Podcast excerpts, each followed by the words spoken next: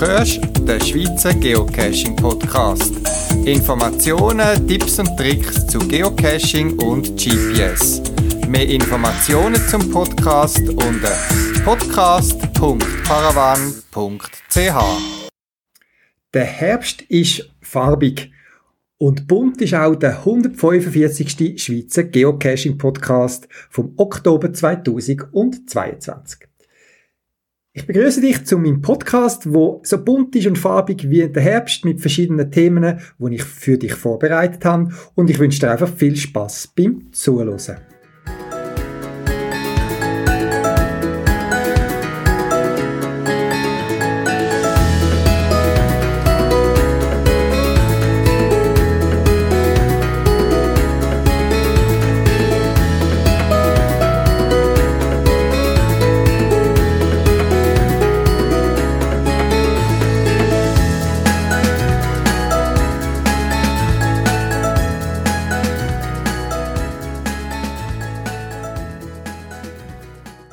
Sali Tanja.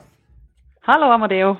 Ja, Tanja, im Juli vor etwa drei Jahren haben wir uns anlässlich von der Eröffnung von der ersten Geotour in der Schweiz schon miteinander unterhalten und haben einfach ein Interview damals machen. Das kann man immer noch nachlesen bei mir auf der Podcast-Webseite. Ihr vom Tourismusbüro in, in Eschi, im Berner Oberland, im schönen Berner Oberland, haben damals die Initiativen ergriffen und eine Geotour geplant, umgesetzt und eröffnet. Was habt ihr in den vergangenen drei Jahren für Erfahrungen damit gemacht? Also grundsätzlich kann man sagen, wir haben wirklich sehr gute Erfahrungen gemacht. Wir haben mega Freude an diesen Cacher, die gekommen sind. Es ist sehr ein speziell, spezielles Volk, das da kommt, die Naturliebhaber.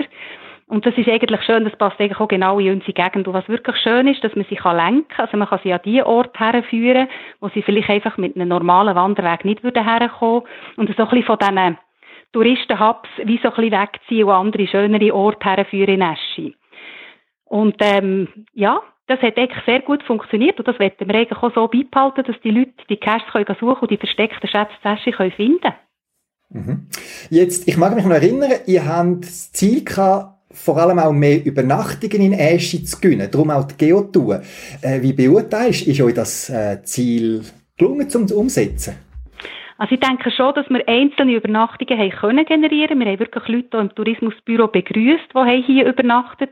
Aber das, was wir erwartet haben und erhofft haben, das ist leider nicht passiert. Also es hat nicht einen riesen Boom ausgelöst, sondern es sind wirklich vielleicht auch Leute mehr in die Region gekommen, aber nicht zwingend zu übernachtet. Und das ist schlussendlich nicht das ganze Ziel gewesen, das wir hatten. Wir hätten wirklich wollen, dass sie zu übernachten und da müssen wir sagen, das funktioniert jetzt halt einfach leider so nicht. Genau. Mhm. Mhm. Jetzt bei der Geotour ist es so, man absolviert die Tour und kommt dann ein spezielles Souvenir über, wenn man all Cache von dieser Tour gefunden hat. Kannst du etwas sagen, wie viele Geocache die Runde absolviert haben und das Souvenir darum bekommen haben? Ja, das kann ich ziemlich genau sagen. Also wir haben bis im 2022, Anfangs 2022, 26, 26 Souvenirs rausgegeben. Das ist nicht mega viel, wenn man es so schaut, aber wenn man denkt, wie viele Cash das eingebunden waren, ist es doch recht eine gute Zahl. Und sie haben uns gemeldet vom Geotour Hub, dass etwa 2000 Caches über die EAGT, also über die ähm, Experience Aschi Geotour, ähm, gelockt worden. Also das ist eigentlich nicht so schlecht. Und wir haben ja 265 Favoritenpunkte bekommen.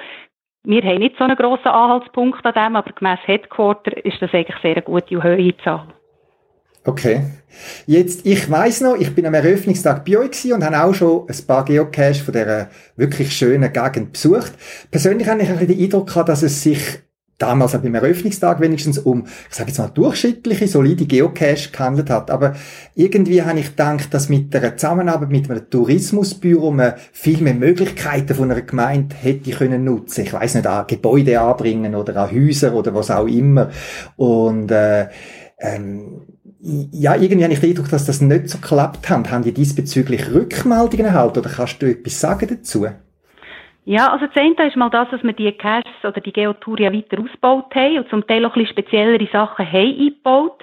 Aber es hängt halt mit so einem kleinen Tourismusverein wie wir, sie hängt sehr stark an den personellen Ressourcen. Wie viel kann man überhaupt investieren an Zeit?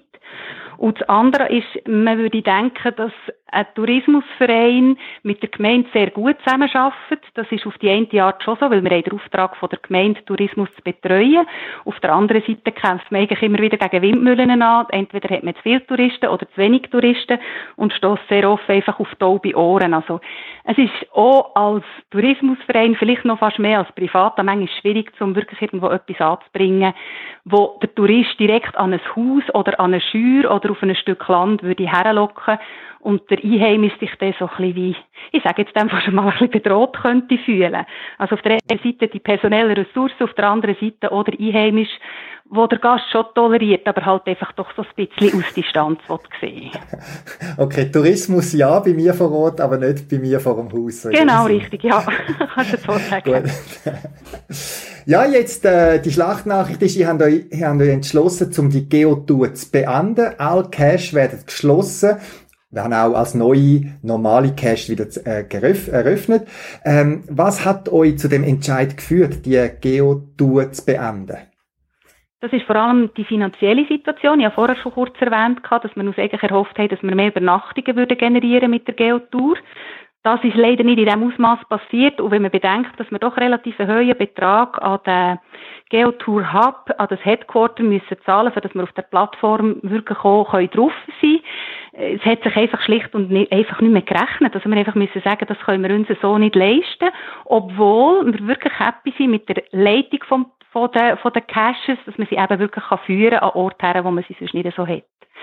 Genau, das war eigentlich der Hauptgrund gewesen. Und was natürlich ohne Ausschlag ist, war, ist Covid-19, wo Schluss und am die Finanzen von Eschi Tourismus so massiv hat gekürzt und wir einfach haben müssen sagen, gewisse Sachen müssen wir einfach stoppen, wenn sie nicht den Effekt haben, den wir uns wünschen. Jetzt, du hast von Kosten geredet, die für euch entstehen, dadurch, dass ihr äh, offizielle Geotour dürft anbieten. Äh, darfst du uns erzählen, in welcher Grössenordnung die Kosten liegen? Äh, das heisst, der Betrag, den ich jährlich an Groundspeak äh, für die Geotour zahlen ja, das darf ich euch schon sagen, weil das ist offiziell auf der Webseite drauf. Man hat da verschiedene Möglichkeiten. Äh, es geht, glaube ich, bis zum Platin. Wir haben aber die Silberversion gewählt, eigentlich die kleinste Version. Und die kostet jährlich 2500 US-Dollar. Also das ist doch recht ein stolzer Betrag, wenn man denkt, was für ein kleiner Tourismusverein das wird sein. Genau. Darum, das ist wirklich ein relativ hoher Betrag, für das der doch nicht mehr passiert und unterm Strich raus schaut. Genau. Okay, ja. Jetzt, äh, du und dein Team sind ja weiterhin bestrebt, äh, für Eschit äh, den Tourismus attraktiv zu gestalten. Gibt es irgendwie sonst etwas Neues oder fördern dir jetzt einfach die bestehenden Angebote? Also einerseits tun wir die bestehenden Angebote natürlich weiter pflegen, das ist klar. Und dazu gehört eben auch Geotour mit den Cash, die wir ja werden online behalten, respektive alle wieder müssen neu aufsetzen und wieder online schalten.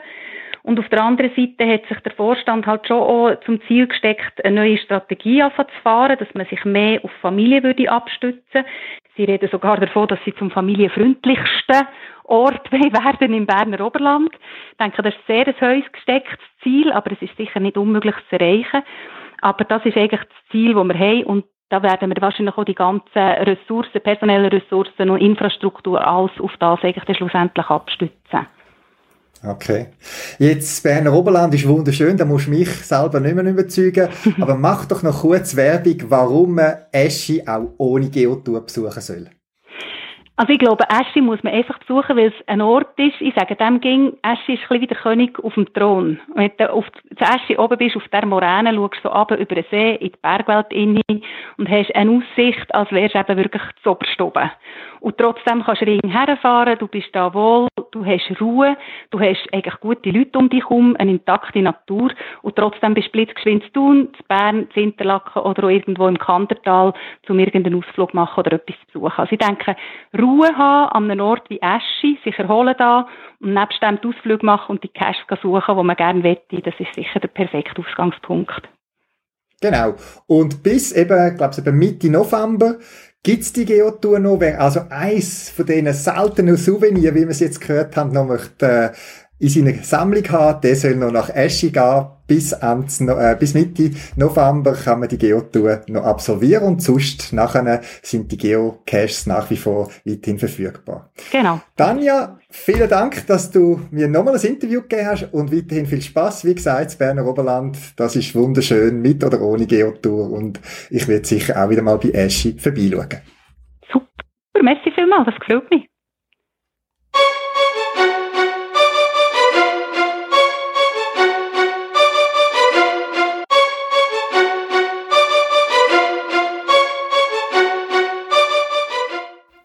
Wir alle wissen, dass man beim Geocachen muss vorsichtig sein muss. Man soll sich nicht ablenken lassen, wenn man aufs GPS schaut, das Listing studiert oder am Suchen ist. Es gibt viele Gefahren, die einem begegnen können. Was man vielleicht aber nicht so daran denkt, gerade beim Geocachen, sind die modernen Bedrohungen, wie sie zum Beispiel durch den Gebrauch vom Internet ausgehen. Und ich habe das zum Anlass genommen, um mit einem guten Kollegen von mir ein Interview zu führen, wo viel kompetenter als ich kann Auskunft geben Raphael, ich möchte mit dir ganz vereinfacht gesagt über Internetsicherheit beim Geocaching unterhalten. Damit aber die, die zulassen, ein bisschen verstehen, warum ich das Gespräch mit dir führe, stell dich doch kurz vor und erzähl mir doch bitte, was du beruflich machst. Ja, Matteo, herzlichen Dank, dass ich bei dir sein darf. Das ehrt und freut mich.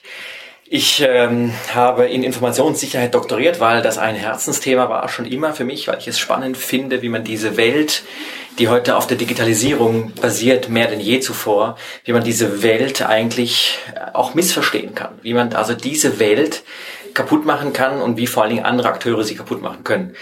Deswegen habe ich nach dem Doktorat an der ETH, an der Internetarchitektur Scion geforscht und das erste Buch mit veröffentlicht und bin dann aufgrund der Liebe zu einer Schweizer Frau dann in der Schweiz geblieben, in die Privatwirtschaft gewechselt und bin nun bei Zülke seit guten fünf Jahren, verantworte dort das Cybersicherheitsgeschäft bin aber nebenher auch tätig als Vizepräsident der Cybersicherheitskommission von Digital Switzerland, genauso wie ich im Advisory Board bin der Schweizerischen Akademie der Technischen Wissenschaften und Gründungsmitglied und Vorstandsmitglied des Nationalen Testinstituts für Cybersicherheit. Also Cybersicherheit ist einfach eins der ganz großen äh, Herzensthemen, die ich habe und ich begegne denen einfach alle fünf Minuten immer wieder und deswegen bin ich der festen Überzeugung, es ist sehr, sehr wichtig für das.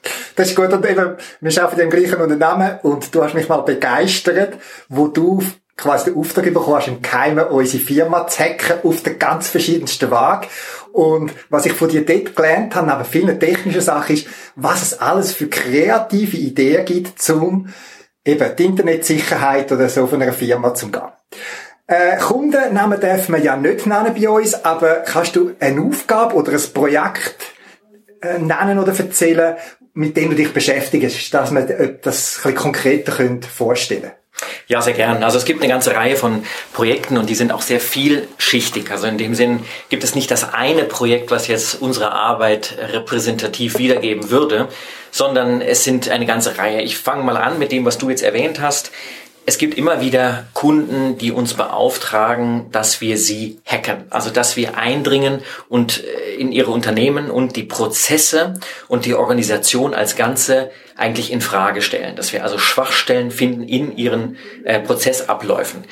Ähm, diese, diese Kunden ähm, haben manchmal schon den Hauch einer Ahnung, dass vielleicht irgendetwas nicht richtig laufen würde bei ihnen. Manchmal haben sie aber auch das gegenteilige Gefühl, dass alles top sicher wäre und wir zeigen ihnen dann, äh, dass dem eben nicht so ist. Da muss man, wie du gesagt hast, sehr kreativ sein. Man muss sich also überlegen, ähm, mit welcher kriminellen Energie würde ein Angreifer versuchen, Schaden anzurichten.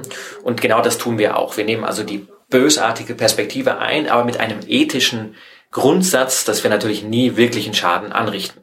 Das ist also ganz, äh, ganz wichtig. Dann gibt es aber auch Prozesse, ähm, die wir anschauen, nicht über das Eindringen, sondern über Paperwork. Das heißt, wir gucken uns Dokumente an und, und, lesen die und kommen dann eben zu dem Entschluss, dass gewisse Bereiche fehlen. Das könnte man jetzt als ein etwas langweiligeres äh, Projekt auffassen, aber auch dort in der, in der Arbeit auf Papier ähm, gibt es auch viel Expertenwissen, was einfließen muss und das ist also auch spannend. Was wir gemacht haben, unter anderem, sind auch ähm, Verifikationen von Protokollen. Ich kann da zum Beispiel einen äh, Fall nennen, weil der öffentlich ist. Wir haben das Interbank Clearing System äh, angeschaut der Banken. Das heißt, die Banken, eine Bank zahlt einer anderen Bank ähm, eine Transaktion und das wird abgewickelt über ein, ein neues Interbank Clearing System und das haben wir analysiert, das haben wir also mit formalen Methoden verifiziert, haben also versucht es so zu modellieren und zu schauen, wie kann ein Angreifer zum Beispiel eine Zahlung auslösen, ohne dass sie ähm, gut geschrieben wird und dann der Angreifer vielleicht das, das, das äh, Guthaben erhält. Also es sind sehr, sehr viele Projekte, vieles hat mit Hacking zu tun, vieles aber auch einfach mit der Methodik, dass man eben Dokumente liest und die analysiert. Okay. Spannend. Du und ich sind ja eigentlich mit Internet und Computer aufgewachsen und man müsste eigentlich annehmen, dass so Verhaltens, allgemeine Verhaltensweisen rund um die Internetsicherheit inzwischen bekannt sind, so wie man weiß, man geht nicht bei Rot über die Straße oder am Velo, am Bahnhof sollte man sein Velo abschliessen. Wie ist deine Einschätzung zu dem Thema Internetsicherheitswissen in der Gesellschaft? Wie würdest du so äh, Bestandesaufnahmen machen? Ja, da ist meine Einschätzung tatsächlich sehr wahrscheinlich düster. Ich würde gerne da ein Zitat bemühen von äh, Angela Merkel. Sie hat gesagt, das Internet ist für uns Neuland. Und ich glaube, sie hat damit absolut recht.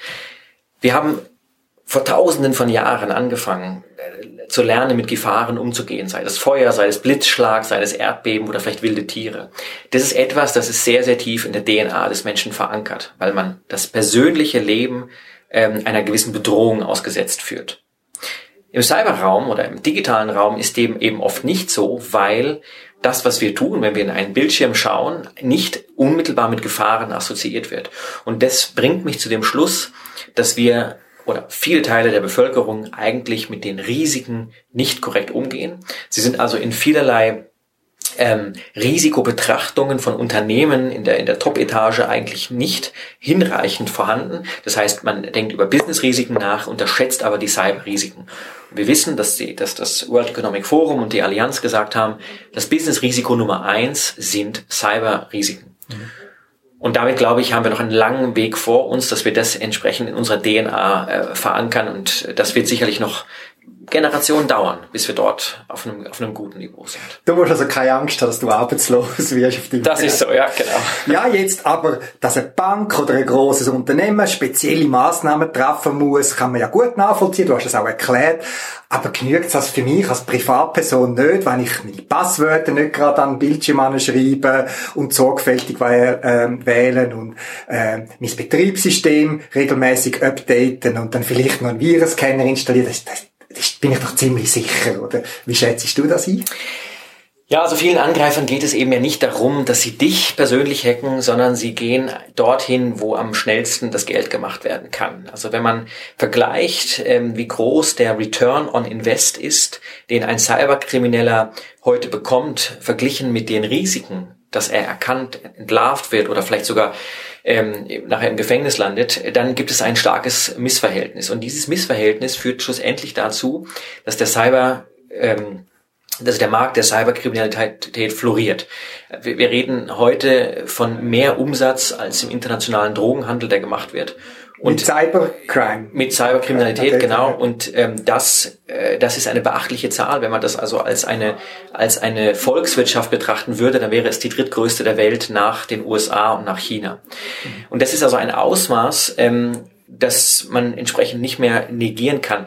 Jetzt eben zurück auf die Frage, welcher äh, jetzt wer jetzt am ehesten betroffen ist. Also in, in der Cyberkriminalität ist es so, man muss nicht schneller laufen können als der Bär, der einem im Wald verfolgt. Man muss einfach schneller laufen können als das schwächste Mitglied des eigenen Teams. Mhm.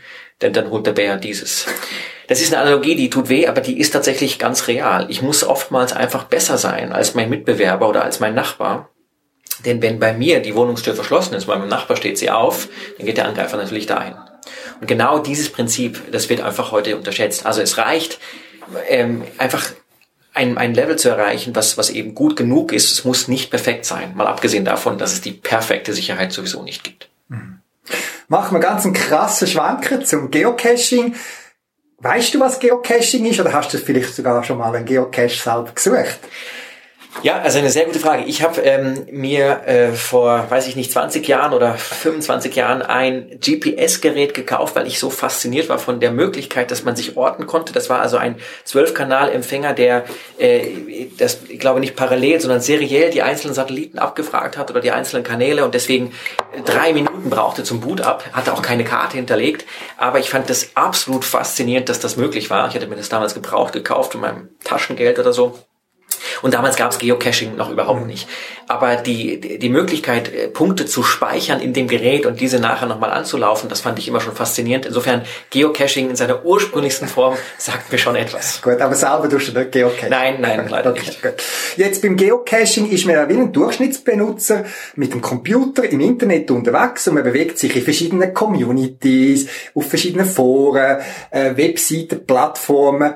Angenommen, du jetzt als Raphael, Security-Spezialist, du fängst mit Geocaching an. Auf was schaust du, wenn jetzt du so verschiedene Online-Dienstleistungen, Communities würdest betraten? Ja, also was ich immer wieder wichtig finde und was ich in allen möglichen ähm, Communities tatsächlich auch ähm, empfehle. Diese Communities haben die Situation, dass es ein Vertrauensverhältnis gibt, oder? Man hat eine gemeinsame Sprache, man hat etwas, über das man redet, deswegen fühlt man sich schnell zugehörig. Mhm. Und dadurch wird das Vertrauen, was man den Mitstreitern ausspricht, unmittelbar im Geiste, psychologisch höher angenommen, als es vielleicht ist, oder? Das gilt für, für Sportcommunities, das gilt aber eben auch für Geocaching, das gilt für Musiker, das gilt für alle, alle Menschen, die gemeinsam einem Hobby nachgehen, sei es eine Vorliebe vielleicht auch für Autos oder für, für, für, für irgendwelche, vielleicht auch für Kochen oder für Reisen oder was auch immer. Und all diese digitalen Communities, diese Online-Communities führen eben dazu, dass man sehr schnell die gleiche Wellenlänge hat, weil man ja eine Passion hat für das gleiche Thema. Und das ist ein Umstand, der in unserem Gehirn dazu aus, ähm, der dazu führt, dass wir ähm, manchmal zu viel Vertrauen a priori bereitstellen, das dann von Cyberkriminellen ausgenutzt werden kann. Also, was ich damit sagen möchte, ist, es ist kein Problem für mich, einen Account, ein Konto zu erstellen in einer Community und dort sehr, sehr schnell das Vertrauen zu gewinnen von anderen. Und dieses Vertrauen kann man dann schnell ausnutzen, indem, dass man zum Beispiel zu Zahlungen aufruft oder Schadsoftware einbringt und so weiter. Also das sind Risiken, die mit allen Formen von digitalen Communities einhergehen. Ähm, die wir so einfach aus dem, aus dem, aus dem Leben, aus dem reellen Leben nicht kennen. Wenn wir ins, zum Sport treffen, dann, dann, dann sieht man sich ja physisch jedes Mal und äh, dann gibt es auch gar nicht die Möglichkeit, sozusagen äh, Schwachstellen auszunutzen oder Schaden anzurichten. In der digitalen Welt sieht es eben anders aus. Okay. Aber verstehe ich richtig? Ja, auch du machst die Communities mit oder man, sollte, man kann auch, das ist per se nicht einfach das No von dir, aber einfach ein, ein, erhöhte Sensibilität für Sachen, die vielleicht komisch sind. Genau, also man muss die, die nötige Portion Skepsis dabei haben, das ist ganz, ganz wichtig und darf sich nicht darauf verlassen, nur weil eine Nachricht oder eine Anfrage aus einem bestimmten Kanal oder einer bestimmten Community kommt, dass sie deswegen schon gut sein wird. Mhm. Das, diese Skepsis, die muss man anbringen, ähm, natürlich neben den anderen Cyberhygiene-Maßregeln, wie zum Beispiel, dass man sein Passwort eben nur einmal an einem Ort verwendet und woanders ein anderes Passwort und so weiter mhm. und so weiter. Diese ganzen Regeln, die wir alle kennen, aber ähm, die gelten, aber diese Communities, die haben einfach das Risiko neben all der Freude, die sie bringen, dass man sich vielleicht in falscher Sicherheit wegen könnte. Gut, also vor allem auch ein psychologischer äh, Aspekt und weniger ein technischer. Neben dem, wo man einfach muss voraussetzen mit sicheren Passwörtern. Absolut, genau. Wir gehen davon aus, dass heute 80, 90 Prozent aller Cyberangriffe mit dem Faktor Mensch starten, also mit dem Umstand, dass eine Schwachstelle im menschlichen Gehirn ausgenutzt wird, mhm. aufgrund von Gutmütigkeit oder Unwissenheit. Ähm, und das ist kein technischer Angriff, sondern das ist zunächst mal ein Angriff, der den Menschen äh, herausfordert und dann ja, eine okay. Schwachstelle ausnutzt.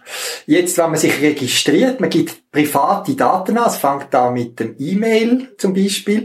Passwort habe ich jetzt schon gehört, hast du ja erwähnt, nicht das gleiche Passwort mehrmals brauchen, sondern sich irgendwie ein System ausdenken oder Tools nutzen, wo verschiedene Passwörter wachsen. Wie ist das, brauchst du, wenn du dich noch damals jedes Mal ein anderes E-Mail zum Beispiel und was für private Daten gibst du für die Preis? Ja, eine sehr, sehr gute Frage. Fangen wir mit den Daten an. Ich versuche so wenig wie irgendwie möglich preiszugeben. Ich ähm, gehe sogar so weit, dass wenn ich der Überzeugung bin, dass der Anbieter eines Services diese diese Daten nicht kennen muss über mich, es aber ein Pflichtfeld ist, dass ich dann mir das Recht rausnehme, eine falsche Aussage zu machen. Also ich sage zum Beispiel, wenn es um die Frage geht, ob ich, sage ich jetzt mal, Alkohol ähm, äh, kaufen darf, äh, dann gebe ich natürlich ein richtiges Geburtsjahr an und ein richtiges Geburtsdatum. Aber wenn es um andere Dinge gibt, wo das Alter eigentlich keine Rolle spielt, dann gebe ich es deshalb nicht an oder eben falsch, einfach aus dem Grund, damit im Falle eines Datenlecks es keinem anderen gelingt, mich zu impersonieren, also mhm. so zu tun, als wäre er ich. Grundsätzlich halte ich eben also Daten so, so knapp, wie es irgendwie geht. Das sind aber auch im, im Alltag ganz, ähm, ganz kleine Dinge, die ich mache, die einen großen Impact haben. Ich gebe ein Beispiel. Als wir alle gegen Covid geimpft wurden, war ja die, der Aufschrei groß, man hat jetzt ein Zertifikat und da stehen die persönlichen Daten drin und so weiter. Als ich in einem Warteraum saß für die, für die Impfung, alle Menschen, die dort saßen, hatten ihr Impfbüchlein dabei, hatten auch vielleicht einen Ausdruck dabei. Ich konnte von jedem das, das Datum, das Geburtsdatum und den Namen lesen. Und es wäre ein einfaches, das Buch einfach verkehrt rum hinzulegen, sodass man nichts lesen kann. Also solche Dinge mache ich sehr, sehr viel. Die kosten mich null extra Aufwand, führen aber automatisch zu Datensparsamkeit im realen Raum. Jetzt im virtuellen Raum eben du hast es erwähnt, ähm, immer wieder äh, Daten minimieren, aber auch eben mit bei den Passwörtern Diversität leben. Bei der E-Mail mache ich es tatsächlich auch, dass ich also verschiedene E-Mails habe, die verschiedene Adressen, die ein verschiedenes Sicherheitsniveau haben. Das ist mir ganz wichtig, damit eben, wenn es einen Datenleck gibt, dass dann mit dieser E-Mail-Adresse, mit diesem Identifier nicht woanders ein Login erfolgen könnte oder zumindest noch nicht mal der Versuch äh, erfolgreich ist. Das ist auch eine kleine Maßnahme, die kostet mich relativ wenig Aufwand. E-Mail-Konto zu unterhalten ist, ist heute kein großer Aufwand. Man kann sogar, ähm, wenn man sich ein bisschen clever anstellt, beliebig viele Adressen haben. Da braucht man vielleicht eine eigene Domain. Das ist vielleicht mhm. nicht, nicht gut für den, für den typischen Benutzer. Aber so zwei, drei E-Mail-Konten kann jeder haben. Man kann sie ja sogar intern zusammenführen. Das wäre ja noch nicht mal ein Nachteil, also kein Overhead, aber man hat trotzdem die Diversität. Also du verstehst, eben für, wenn du mit der Bank korrespondierst, für äh, E-Banking-Sachen hast du eine E-Mail-Adresse, für den Sportclub hast du eine andere bewusst und dann für, wenn du dich irgendwo auf einem Google-Forum oder so betätigst, hast du wieder etwas ganz anderes, wo du sagst, wenn die gehackt wird. I don't care. Dann, genau. Dann, genau. Okay. Ganz genau, ja. Gut. Jetzt vor uns liegen unsere Smartphones latschst du einfach die Apps oben ab? Traust du zum Beispiel am dem Apple Store da oder wie geht man damit um? Weil gerade beim Geocache hat man da eine coole App und da Verschlüsselung und da noch das Tool und ja. Ja, das ist eine ganz, ganz äh, große, äh, große Frage unserer Zeit. Wir hängen mehr und mehr ab von den App Stores, von den, von den Ökosystemen, die wir haben digital, haben selbst aber, wenn wir mal ganz ehrlich sind, keinerlei Kontrolle über das, was da passiert. Diese Geräte könnten die perfekten Spione sein in unserer Hosentasche. Wir wissen nicht, wer auf diese Geräte zugreift. Ähm, Natürlich können wir Schwachstellen finden, wir können Source Code angucken, das machen wir auch für Kunden immer wieder. Aber schlussendlich mit all den Updates, die jeden Tag kommen, haben wir die Kontrolle nicht. Das heißt, wir sind dem ein Stück weit ausgeliefert. Natürlich gibt es Prozesse, die bei Apple greifen, die sind vielleicht etwas besser als die Prozesse, die bei Android vorhanden sind, respektive es gibt ja dort keinen, keinen, bei Apple keinen zweiten Markt. Ich muss also so ein Gerät dann irgendwie jailbreaken, also irgendwie ähm, mehr Administratorrechte verschaffen. Wenn ich das nicht tue, dann muss ich mich darauf verlassen, dass die Entwickler einen guten Job machen. Das Beste, was ich da tun kann, ist darauf zu pochen, dass die namhaften Apps, also wie zum Beispiel von SBB oder von den Banken, dass die eben entsprechende Sicherheitsaudits hinter sich haben. Jetzt auch da kann man sich nicht darauf verlassen, man hat aber zumindest mal äh, sozusagen die, die Hoffnung, dass das besser funktioniert als bei anderen Anbietern. Und das bringt mich eigentlich zu dem Punkt. Ich würde eine App immer nur dann installieren, wenn es ganz klar ist, dass das Kosten-Nutzen-Verhältnis stimmt. Also wenn mir eine App äh, nach, wenn mich eine App nach Berechtigung fragt, die, die, die, die nicht, äh, nicht sinnvoll sind im Kontext der Applikation. Also eine App, die eine Taschenlampe darstellt, die muss nicht auf meine Adressdaten zugreifen. Also wenn so etwas passiert, werde ich hellhörig und lösche eine App sofort. Oder das ist das eine, das ist der gesunde Menschenverstand. Das andere ist aber auch dort wieder ein Minimalprinzip. Brauche ich eine App wirklich oder kann ich vielleicht auf sie verzichten? Diese Frage, die muss ich mir bei jeder App stellen, überhaupt bei jedem Service, der mir im digitalen Raum angeboten wird. Muss ich mich immer fragen, Warum hat jemand ein Interesse, mir dieses zu offerieren oder diesen Gutschein anzubieten oder was auch immer? Irgendwo ist vielleicht ein versteckter Nutzen, den muss ich identifizieren und das geht am besten mit gesundem Menschenverstand. Da muss ich kein IT-Crack sein. Da gibt es einen guten Spruch, wenn das Produkt nichts kostet, bist du das Produkt, weil du Daten lieferst oder so in dieser Art, oder? Genau, also eben, es macht niemand macht irgendetwas pro bono. Alle, äh, die dort eine App draußen haben, zahlen dafür in der einen oder anderen Form. Das heißt, die müssen ihre Kosten decken und wenn das eben nicht offensichtlich über eine Gebühr passiert in Schweizer Franken, dann wird in irgendeiner anderen Währung gezahlt. Okay, zum Beispiel mit meinen Daten. Genau. Jetzt vermutlich zu einem ganz speziellen Bereich, wo man ja immer wieder hört, Facebook und Co. Ich bin selber in einer, in einer ich bin nicht sehr Facebook-affin, aber eine Gruppe auch, Geocaching, bin ich auch dabei, sogar zwei. Brauchst du persönlich Facebook?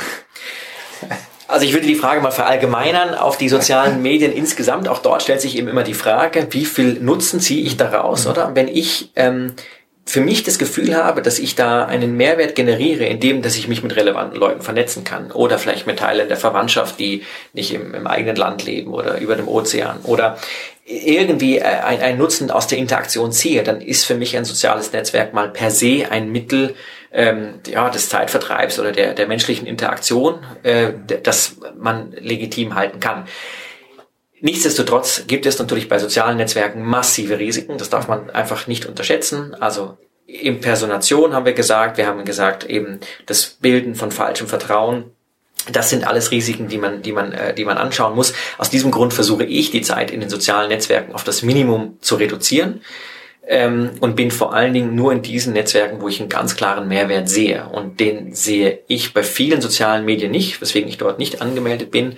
Ich stelle einfach immer wieder fest, dass man, auch wenn man nicht angemeldet ist, sehr, sehr viel Zeit verbringen kann auf diesen Plattformen und man sich dann am Ende fragen muss, naja, was ist denn jetzt eigentlich dabei rausgekommen? Insofern versuche ich das auf ein Minimum zu beschränken und wenn ich diese Plattformen benutze und besuche, dann immer mit einer erhöhten sozusagen Alarmbereitschaft. Also ich bin immer dann in einem Modus, wo ich weiß, Achtung, du läufst jetzt quasi durch eine dunkle Gasse und du weißt nicht genau, wer von links und von rechts kommt. Das ist also wirklich, da bin ich sehr, sehr vorsichtig.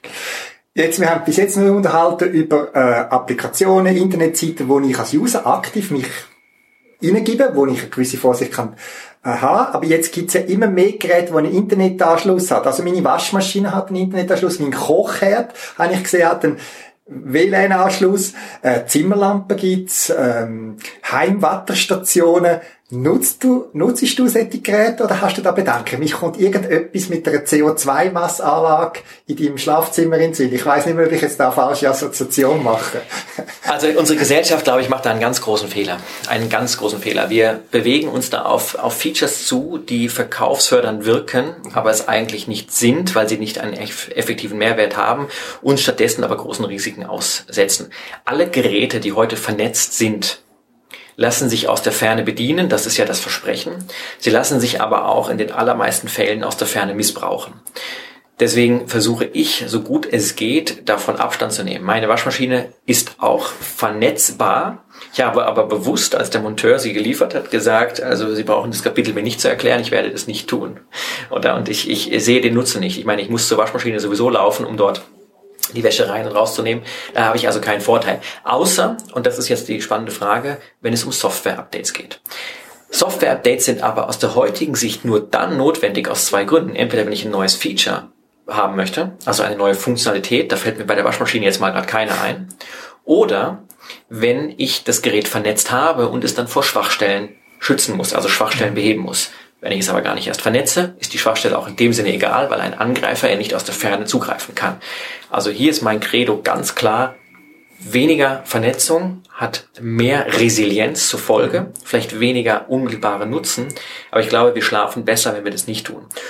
Und jetzt zur Wetterstation, ja, es ist so, es gibt Wetterstationen, die, die sind ähm, vernetzt, äh, untereinander, aber eben auch aus dem Netz abrufbar und die haben teilweise leider keine Möglichkeit, sie lokal äh, anzuzapfen oder lokal äh, zu bedienen. Und da muss man dann tatsächlich übers Netz gehen. Was man dort aber macht, ist zweierlei. Erstens, man hat ein eigenes Netzwerk für diese Wetterstation, sodass also wenn jemand zu Hause in dem WLAN ist, mhm. also ein Smartphone, dann kann das mit der Wetterstation nicht interagieren sondern es muss dann über die Cloud gehen. Das heißt, wenn die Wetterstation sich Schadsoftware einfängt, könnte sie nicht auf andere Geräte sich ausbreiten. Das ist das eine. Und der zweite Punkt ist natürlich der der Privatsphäre. Die Wetterstationen, ähm, die es heute gibt, die haben teilweise eben für die CO2-Messung können Sie unmittelbar feststellen, wie viele Personen im Raum sind. Der CO2-Wert steigt sofort an, sobald eine Person im Raum ist.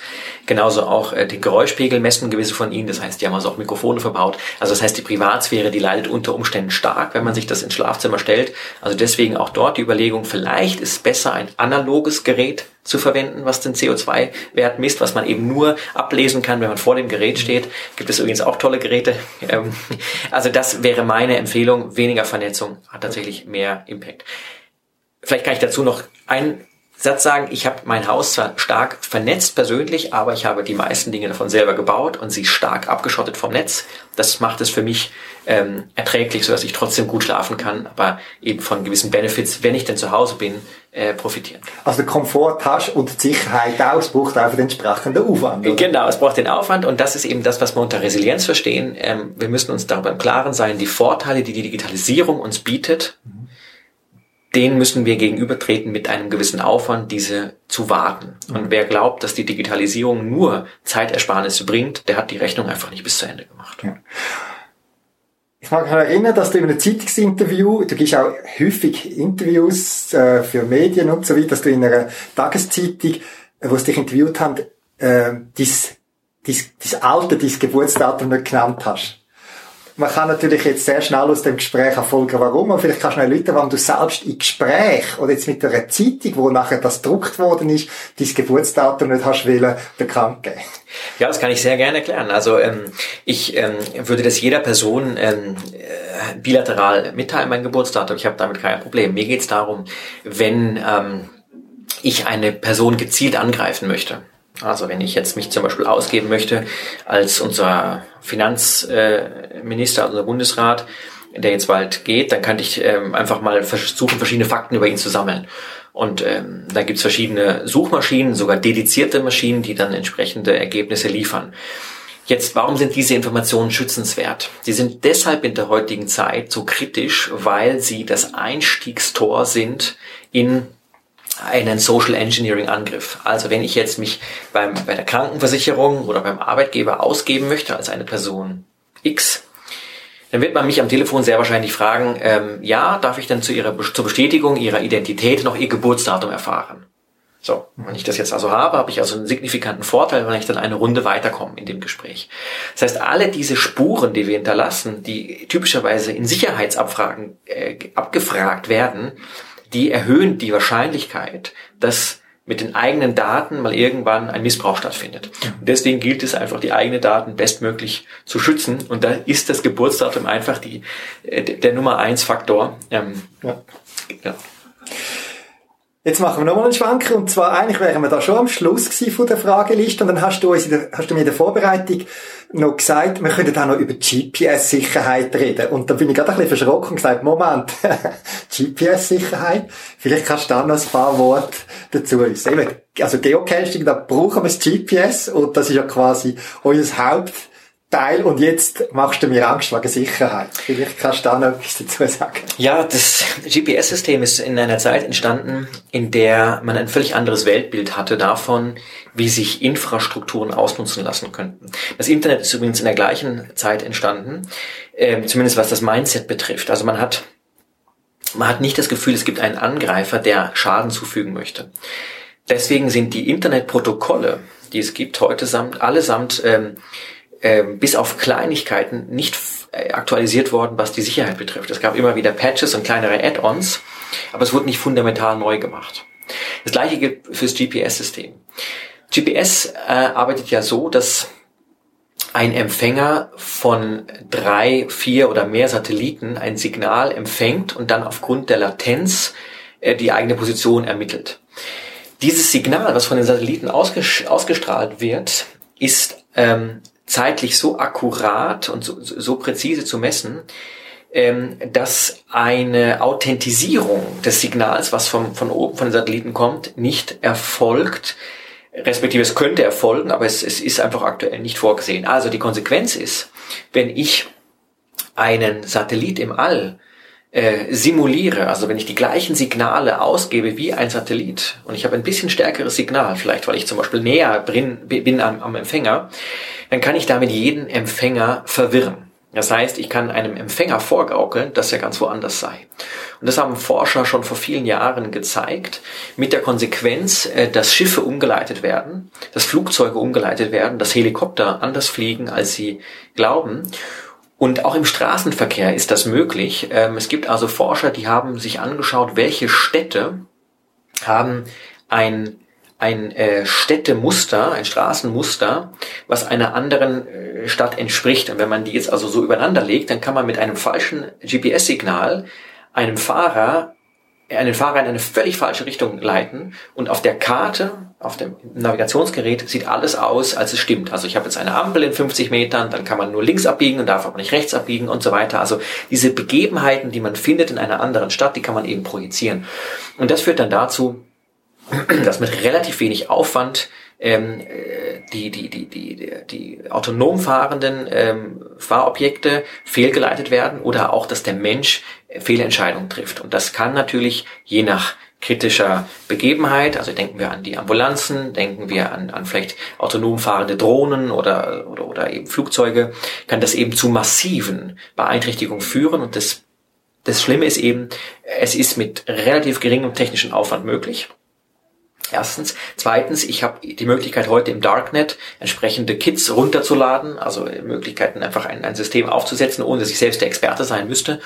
Ähm, und drittens eben zugrunde liegend ist diese, dieses Phänomen, dass wir Daten verschicken, die nicht authentisiert sind, also nicht geschützt sind vor Manipulation. Mhm.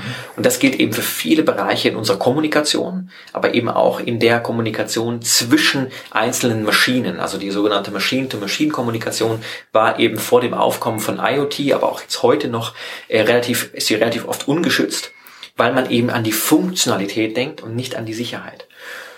Und damit ist das GPS-Fall ist einfach nur, nur exemplarisch für viele andere Infrastrukturen, nur mit dem Unterschied, dass GPS eben eins der meistgenutzten Systeme überhaupt ist. Wenn wir uns einfach überlegen, wie oft unsere Smartphones das benutzen, oder die Autos oder was eben alles tagtäglich eingesetzt wird. Okay. Also eben zum noch den Vergleich machen zu etwas, was uns bekannt ist, eben im Internet kennt man, oder kennen die meisten, also wenn man HTTPS macht, oder? Dass man darauf kann vertrauen, wenn man noch zwei, drei Sachen checkt, dass es eine sichere Verbindung ist. Das heißt, die Daten, die ich empfange, vom richtigen empfangen sind. Und das gibt's beim GPS nicht, oder? Das ist so wie das alte HTTP, ungesichert. Das heißt, jemand kann vorgaukeln, er sagt der andere. Und eben das GPS ist per Default nicht dafür ausgeht. Genau. Zum kurz zusammenfassen. Genau, also man kann vorgeben, man ist einfach einer der Satelliten und kann damit einfach das, das Signal manipulieren und der Empfänger glaubt einfach, er ist an einem ganz anderen Ort. Raphael, du hast mir jetzt eine sehr gute Entschuldigung gegeben, wenn ich das nächste Mal einen Geocache nicht finde, dann kann ich sagen, irgendjemand hackt mich und stört mich, hat mich als falschen angefühlt, ich wäre schon am richtigen Ort gewesen.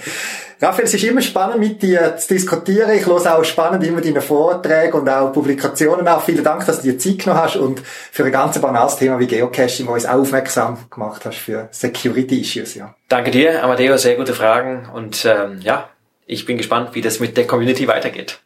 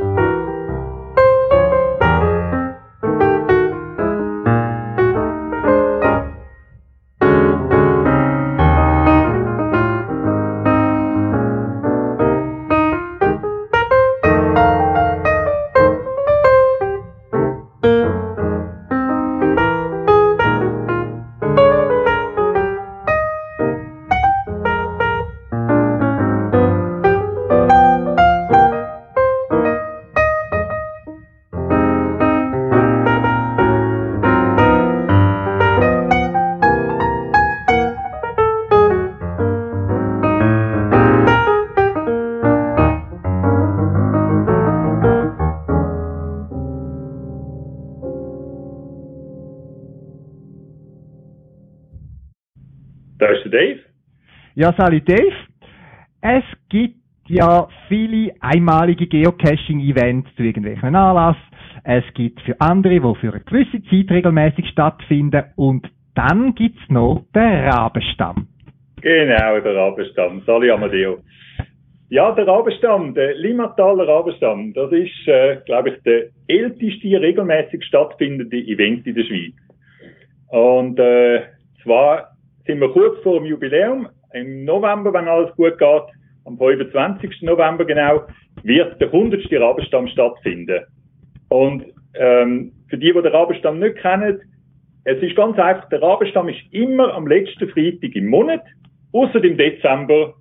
Aber sonst kann man sich das ganz einfach im Kalender eintragen. Genau, auch ich erinnere mich noch an den Anfang vom Rabenstamm. Eben, der findet seit 2011, ist wahnsinnig, regelmäßig statt. Eben jeden Monat, am letzten Freitag vom Monat, außer dem Dezember. Aber nicht immer am gleichen Ort. Ich bin damals, mag ich mich noch erinnern, ins Kloster Fahr, respektive dort ins dortige Restaurant gereist. Ähm, kannst du noch ein bisschen mehr dazu sagen, wie, wie, wie das angefangen hat und so weiter? Ja, ich glaube, da müssen wir einen kleinen geschichtlichen Rückblick machen. Vor elf Jahren genau hat das angefangen. Und zwar, ich kann mich gut erinnern, das war im Swiss Geocache Forum gewesen. Da hat nämlich irgendjemand die Frage gestellt, gibt es nicht irgendein regelmäßigen Event in Zürich? Und äh, das hat es damals wirklich nicht gegeben so. Und der Tommy B. hat da das ganz spontan aufgegriffen und hat den Rabenstamm ins, ins Leben berufen.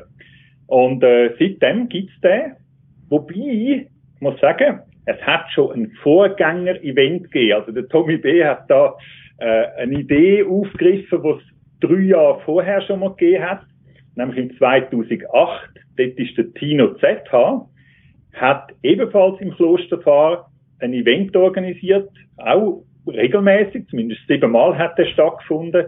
Der hat damals allerdings noch GC Stammtisch Region Zürich geheißen. Mhm. Und ich habe dort extra nachgeschaut und hatte ich auch schon gesehen, dass du dort auch teilgenommen hast. ja, Nebst ganzen Haufen Namen, wo wir, äh, ja, wo, wo schweizweit bekannt sind, kann man sagen. Und dann ist eben zum Rabenstamm gekommen. Vielleicht kannst du noch erläutern, warum der Rabenstamm über Rabenstamm heißt. Das ist, weil äh, der halt, also eigentlich heißt ja Limmataler Rabenstamm. Äh, wobei die ganz erste Ausgabe von Tommy hat nur Nordwestschweizer Rabenstamm geheißen. also, äh, aber es hat mit der Gegend zu tun. Sind im Limmatal und äh, das Restaurant im Kloster Fahr, das heißt äh, Restaurant zu den zwei Raben. Und da ist das offensichtlich nahe, naheliegend gewesen, dass das Limmataler Rabenstamm geheißen hat. Ich mag mich noch erinnern, es ist, glaube ich, noch irgendwie jedem Rabenstamm früher mal noch ein Rab präsent gewesen, so eine Figur, oder ist es sogar ein TB gewesen? Ich weiß es gar nicht mehr. Magst du Den gibt's immer noch. Den ja, ja, da gibt's, wir haben sogar zwei Raben. ja. Gut, also der Rabenstamm aber, das muss man sagen, das hat, hat nicht nur der Ort gewechselt, sondern auch der Kanton. Dann das Kloster Fahr, wo eben das Restaurant zu den Raben ist, ist eine Enklave vom Kanton Aargau innerhalb vom Kanton Zürich. Das wissen vielleicht die einen oder anderen nicht. Äh, woher der Name kommt, wissen wir jetzt auch schon. Aber wie bist du zum Event-Owner geworden? Bist du schon ganz am Anfang dabei gewesen? Äh, ja, bin ich gewesen. Ich habe äh 2009 angefangen mit Geocaching, habe also die, äh, die äh, uralten äh, Events vom Tino ZH leider gar knapp verpasst gehabt, aber äh, ich bin beim Rabenstamm vom ersten an dabei gewesen und ich, ich glaube sogar, ich habe zweimal gefehlt, wo ich im Ausland gewesen bin. Sonst habe ich eigentlich jeden, bin ich ja in jedem Rabenstamm gewesen. Mhm.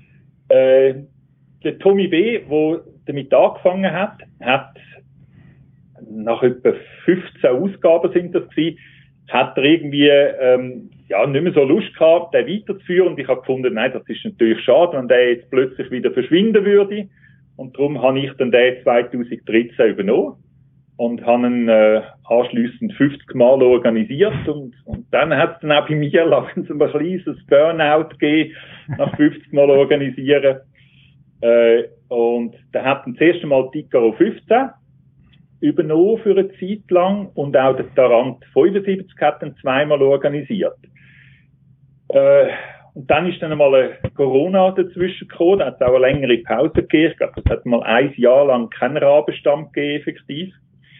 Und äh, seit wir da wieder können, habe ich den wieder übernommen und, und äh, führen so weiter, ja. Mhm. Jetzt, ihr seid nicht mehr im Kloster Fahr, ich sage jetzt mal so ein bisschen im Grünen gelegen, sondern jetzt aktuell ist der Rabenstamm, der Limmataler Rabenstamm, in einem Restaurant, in, einer, in einem Wohngebiet von Schlieren, äh, Gemeinde, die gerade an Zürich Richtung Baden angrenzt. Warum äh, sind ihr nicht mehr im Kloster Fahr? Wir sind schon länger nicht mehr im Kloster Fahr. Ich könnte jetzt aber nicht mehr genau sagen. Ich würde meinen, mindestens fünf Jahre nicht mehr. Äh, der Grund ist relativ einfach gewesen. Es ist, ähm, es hat dort Wechsel gegeben, Personal und, und ähm, Also im Restaurant Personal? Im, ja, im Restaurant, genau, die, wo das, Personal, äh, wo das Restaurant geführt hat und auch äh, im Service hat es Änderungen gegeben. Und man muss leider sagen, der, der Service dort ist also äh, immer unterirdischer geworden und als Gast ist man eigentlich nur noch dulden gewesen. Also es gibt da so eine Szene, die vergisst sich nicht mehr. Das Restaurant hat eigentlich offiziell bis um halb zwölf offen gehabt. Und äh, da sind einmal äh, Gäste aus dem Zürich Oberland gekommen, die sind ein bisschen später eingetroffen, irgendwie so um die 10 Uhr oder so, und haben einen Kaffee wählen. Und dann hat es geheißen, ja, Kaffee gibt es keinen, die Maschine ist schon, schon putzt. Ja, und also es, es hat wirklich in, in völlige Arbeitsverweigerung ausgeartet und da haben wir gefunden, nein, das geht äh, so nicht mehr und haben etwas anderes gesucht. Sind dann, bevor wir in Schlieren gelandet sind, zuerst in Kielwangen gewesen, allerdings nur einmal. Das ist äh, eine spezielle Situation gewesen. Ähm, Wäre eigentlich alles super gewesen. Wir sind dort etwa das 50. hoch eingefahren. Also der, der Wirt ist, ist ein bisschen überrumpelt gewesen. Auf jeden Fall, ähm, und dann äh, das nächste Mal haben organisieren ist es so gewesen, dass er äh, zuerst irgendwie so die Minis nicht richtig rausgegeben hat und dann die Preise hat er nicht angegeben und ich habe x-mal müssen nachfragen und irgendwann hat sich herausgestellt, dass er einfach quasi Doppelte verlangt hat für das, was wir bisher gezahlt haben. Wir sagen, nein, nein, also sorry, aber verarschen kann ich mich jetzt also selber. Und äh, da ist eine kleine Stresssituation gekommen, weil da haben wir einfach ganz, ganz schnell müssen ein neues Lokal haben. Und da sind wir in Wittikenwaldeck gelandet. Und dort oben, das ist super gewesen. Dort, dort hat einfach alles gestummen. Dort, äh, äh, wir haben einen Saal gehabt, es war super Bedienung gewesen, feines Essen, alles tipptopp. Aber leider, leider hat die, äh, wo das Restaurant geführt hat, äh, die Dame hat, äh, äh, gesundheitlich schwer erkrankt und hat das Restaurant müssen aufgeben. Und da sind wir wieder vor der Situation gewesen, wo Anne jetzt, und äh, dann sind wir am Schluss jetzt, also seit, ich schon seit zwei, drei Jahren sind wir jetzt in Schlieren. Also nein, wir sind schon vor Corona, glaube ich, in Schlieren gewesen, so, also schon ein bisschen länger, aber äh, sind wir jetzt in Schlieren und äh, ja, es ist, es ist, sagen wir mal, es ist generell ein bisschen schwierig, die, die Situation. Kannst du das schildern? Was ist schwierig, ein, ein Event in einem Restaurant zu organisieren? Also Restaurant gibt es ja wie Sand am Meer, könnte man ja meinen, oder? Ja, ja, aber das passende Restaurant ist eben ein bisschen schwierig. Also ähm, im Moment, ich glaube, das hat auch mit Corona halt zu tun, ist die Situation im, im Gastgewerbe eh ein bisschen schwer. Ähm, man liest das ja auch in den Medien und so, kommt man das mit über, das, äh, das Personal ist irgendwann einmal weggegangen, nicht mehr gekommen, äh, Köche fehlen. Und das ist bei uns auch so, dass es halt, ja, nicht ganz optimal ist seit Corona. Mhm. Ja, aber tönt jetzt, dass es so, wie wenn das nur eine Zwischenstation ist, oder suchen ihr aktiv ein neues Lokal irgendwie in der Region? Ich würde es mal so sagen, wenn jemand in der Region Limmatal, also so Altstädte, Schlieren, Urdorf, Wittiken, Dietiken, so in dem, in dem Raum innen, ein Restaurant kennt, wo A, einen Saal für etwa 40 Personen hat, Parkplatz hat, äh, irgendwo auch eine ÖV-Anbindung, äh, normale Schweizer Küche äh, mit vernünftigen Preisen und vielleicht sogar eine Terrasse für den Sommer, dann dürfen sich also sehr, sehr gern bei mir melden. Da äh, wären wir durchaus interessiert, ja. Gut, und das Restaurant, das kann man wahrscheinlich garantieren, das hat dann in Kürze wahrscheinlich auch irgendwelche äh, Geocaches platziert in der Nähe, oder? Ich nehme jetzt mal an, dass äh, so rund um ein, ein äh, Geocaching-Event auch Caches entstehen. Gibt es sonst noch lustige Begebenheiten, die du da kannst erzählen aus deiner Erfahrung als äh, Event-Owner? Da gibt es natürlich äh, eigentlich ganz einen Haufen, aber es gibt etwas, wo man immer wieder äh, in den Sinn kommt. Und zwar sind wir dort noch im Kloster Fahr gewesen. Es ist Sommer gewesen, wir sind äh, draussen gesessen. Ähm, und dann sind zwei Leute gekommen, wo zwei Geocaches, die man noch nie gesehen hat im Rabenstamm. Und es hat sich dann relativ schnell herausgestellt, der eine war äh, Neuseeländer gewesen. Der hat offensichtlich einfach da in der Region Zürich oder Schweiz hat der Ferien gemacht und ist auf den Rabenstamm gestoßen. Und der zweite ist ebenfalls aus Neuseeland gewesen. Aber die haben sich nicht gekannt. Also, die sind wirklich, äh, zufällig an den Rabenstamm gekommen. Wobei der zweite ist eigentlich ein Schweizer gewesen. Und zwar ist das ein, ein Priester, ein katholischer Priester, der äh, auch Geocachen tut. Und der hat in Neuseeland hat der eine riesige äh, Gemeinde, die er betreut. Und äh, hat dann da bei uns äh, äh, Heimatferien gemacht. Und äh, ja, ist auch im Rabenstamm gewesen. Und äh, das Interessante bei dem ist noch gewesen, wir sind irgendwie auf T5 zu sprechen gekommen. Und er hat das noch nie gemacht und er fand, ja, dann kommst halt einfach mit. Und mhm. bin dann nachher die nächsten 14 Tage mit ihm an verschiedenen T5-Events gewesen und haben ein bisschen den Baum drauf gejagt und äh, in Gummistiefel irgendwo durch Kanalisation durch und so. Also das ist also wirklich eine ähm, sehr glatte Begegnung gewesen, ja. Mhm. Aber es gibt auch, es gibt auch ganz andere Sachen. Ähm, du hast vorhin Cash angesprochen. Es hat auch schon mehrmals gegeben, dass halt ein ein neuer Cache ganz in der Nähe vom Event rausgekommen ist, genau während dem Rabenstamm. Und das ist dann auch lustig, wenn plötzlich der halbe Saal aufsteht und aus dem Restaurant ausstürmen tut und da wird wahrscheinlich gedacht, was ist jetzt los, oder? äh, das hat es also auch schon ein paar Mal gegeben. Und sonst äh, kann man sagen, ich glaube, jeder, der an Events geht, kennt das. Ähm, es gibt, ich glaube, so zwei Arten, wie ein Event aufhören tut. Entweder steht dann irgendwann einmal jemand auf und alle anderen sagen, ja, okay, es ist Zeit zum Gehen und dann leert sich das Event. Oder, und das ist eigentlich äh, etwas ganz Besonderes, äh, trotz der Banalität, aber es gibt so manchmal den harten Kern von Leuten, die hocken bleiben tut, oder, wo sich so äh, einfach noch ein Tisch bildet, wo man nochmal ein Bier bestellt und plötzlich über ganz andere Sachen anfangen zu reden. Also mhm. natürlich auch über Cash und, und Ausflüge und aber einfach es ist so ein sehr ein, ein, ein geselliger, intimer Rahmen, wo, wo eine ganz besondere Atmosphäre dann bietet tut. Also das ist etwas, wo äh, immer schön ist, wenn, wenn ein Event halt so aufhören tut. Meistens wird man dann irgendwann aus dem Restaurant gejagt, wenn sie anfangen aufzustuhlen, weil wir einfach sitzen bleiben tun bis äh, längst nach Ladenschluss, ja. ja. Wie ist denn das mit, äh, mit, äh, mit denen vom Restaurant quasi? Hast du die jeweils vorbereitet, was das für Leute sind oder um was da geht? Oder ist das einfach ein Anlass für jeden anderen? Oder hat es da noch einen speziellen Austausch gegeben irgendwie? Ja, also wenn man das Restaurant sucht, dann tut man ja die natürlich informieren darüber. Es ist auch noch schwierig zu erklären, weil wir sind ja nicht ein Verein in dem Sinn, aber für den, für den Wirt ist es halt so wie ein Verein, der kommt äh, mhm. regelmäßig. Und äh, einmal sind es ein bisschen mehr, einmal ein bisschen weniger. Aber sie werden immer vorinformiert, äh, auch mit den Mini-Bestellungen.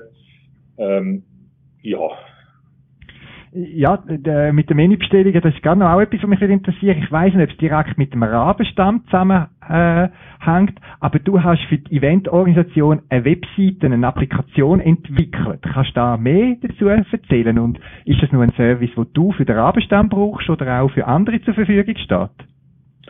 Du meinst den GC Event Manager? ja, das ist wirklich äh, aus einem eigenen Bedürfnis gekommen. Jeder äh, Event-Owner, wo in einem Restaurant etwas machen tut, wo ähm, mit, ähm, mit Menüs zu tun hat, der weiß, dass er äh, halt mühsam die Menübestellungen aus der äh, Villa Hand raussuchen muss und ähm, ich habe dann irgendwann gefunden, das geht doch auch einfacher. Wieso tun sich die Leute nicht direkt mit dem Menü zusammen anmelden? Und da habe ich eben dann den die Webseite gemacht, ähm, wo es im Listing einfach einen Link drin hat. Äh, die heißt gc-event-manager.com. Ähm, einmal zuerst für mich, damit man einfach das automatisiert kann machen. Also jeder tut sein Menü direkt auswählen, es gar nicht ins Listing hineinschreiben. Jeder tut noch äh, allenfalls, wenn ein Dessert oder ein Vorspeis äh, äh, verlangt wird, kann man das auch auswählen. Und nachher geht das direkt automatisch per Mail äh, timed, zwei Tage vor dem Event zum Beispiel als Restaurant und die wissen dann gerade, äh, was sie ungefähr erwartet tut. Und in der Zwischenzeit äh, sind natürlich äh, Leute auf mich zugekommen und haben gefragt, ob sie das auch könnten verwenden und äh, ja, das, äh, das Tool steht offen.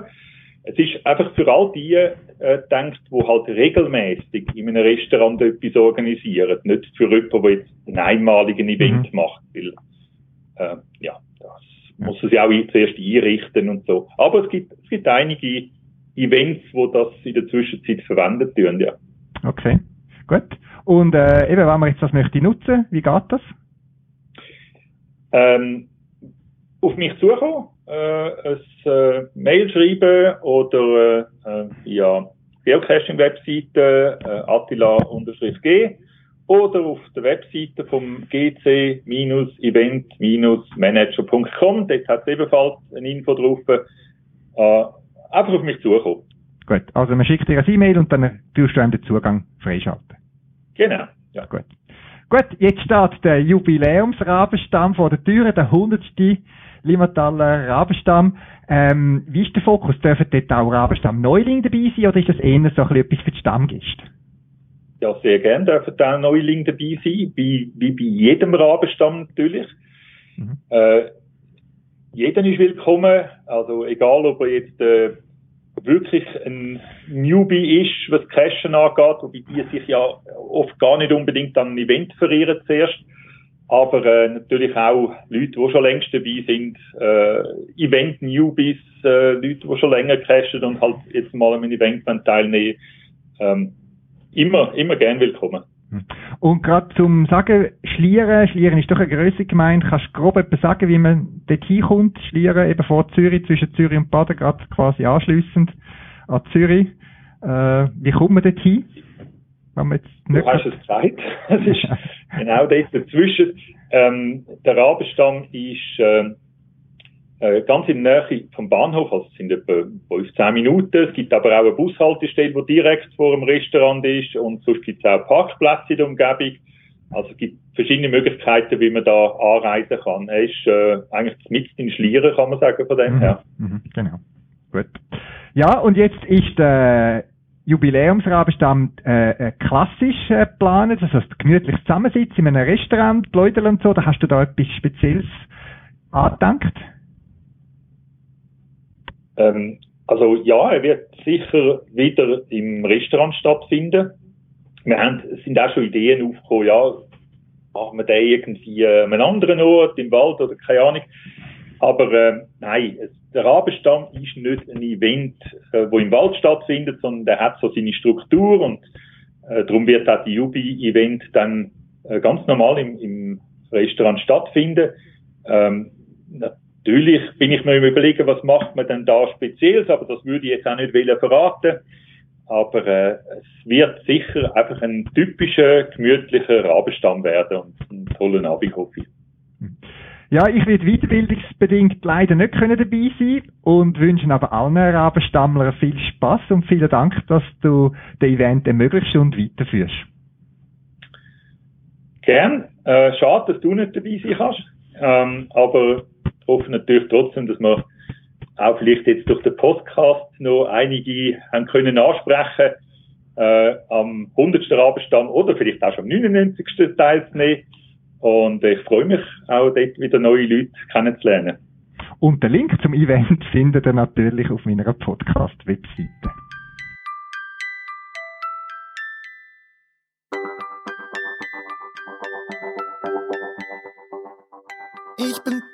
zu haben.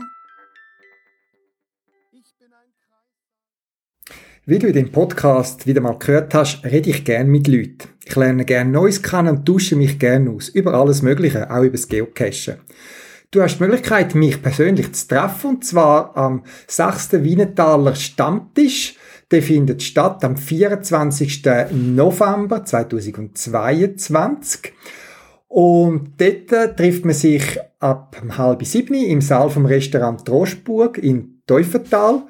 Und ja, ich bin dann dort für ein Gespräch und werde interviewt und man darf mir Fragen stellen. Wenn du also Lust hast, komm an ein Event. GC-Nummer, den Link findest du auf meiner Podcast-Webseite oder wenn du jetzt gerade mitschreiben willst, GC9YX72. Es freut mich, dich zu kennenlernen, ob an dem Event oder sonst irgendwo beim Geocachen.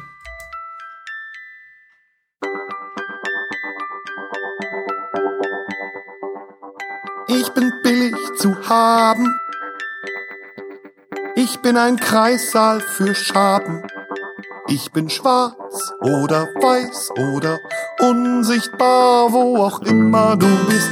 Ich bin vor dir da. Ich bin ganz ohne Ecken. Ich kann mich prima verstecken. Ich bin Danny DeVito, bin Annette Louisanne. Ich bin so klein, dass man mich einfach nur lieb haben kann. Ich bin Mikro. Zwischen Borke und Baum, ich bin Mikro. Zwischen Garten und Zaun. Ich freu mich wie jeder über jedes gute Wort, doch sie reden über mich, als hätte ich Zecken an Bord. Ich fühl